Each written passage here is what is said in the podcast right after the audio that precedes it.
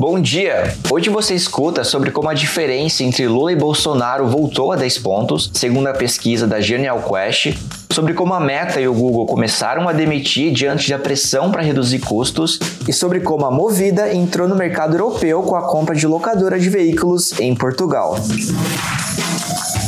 Esse é o Ouvir na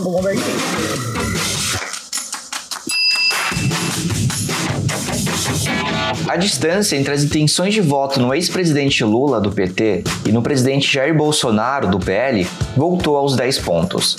Segundo a pesquisa Genial Quest, divulgada nesta quarta-feira, o petista chegou aos 44% ante 42% na semana passada, enquanto o atual presidente ficou com 34%, mesma cifra em que está há três semanas. Depois deles, vêm os candidatos Ciro Gomes, do PDT, com 6%, e Simone Tebet, do MDB, com 5%. Ciro caiu um ponto e Simone cresceu um ponto, ambos movimentos dentro da margem de erro de dois pontos percentuais.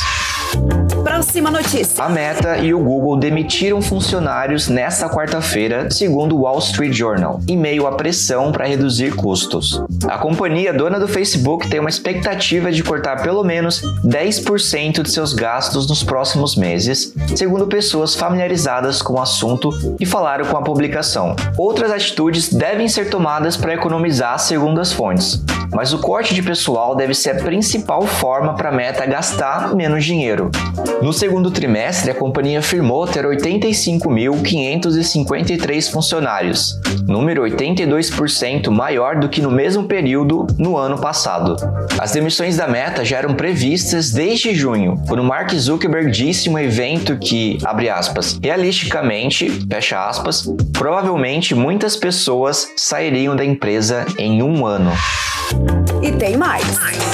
A Movida, subsidiária do grupo Simpar, anunciou a aquisição de uma das principais locadoras de veículos de Portugal, a DOH, ou Drive and Holidays. O valor do negócio foi de 66 milhões de euros, cerca de 335 milhões de reais. O negócio dá início ao plano de internacionalização da empresa, com a entrada na Europa, um dos maiores mercados do mundo no segmento de rent-a-car. A compra da DOH significa que a Movida terá acesso aos mercados de Lisboa, Porto, Faro e Ponta Delgada, cidades estratégicas devido ao alto volume de turistas nos aeroportos.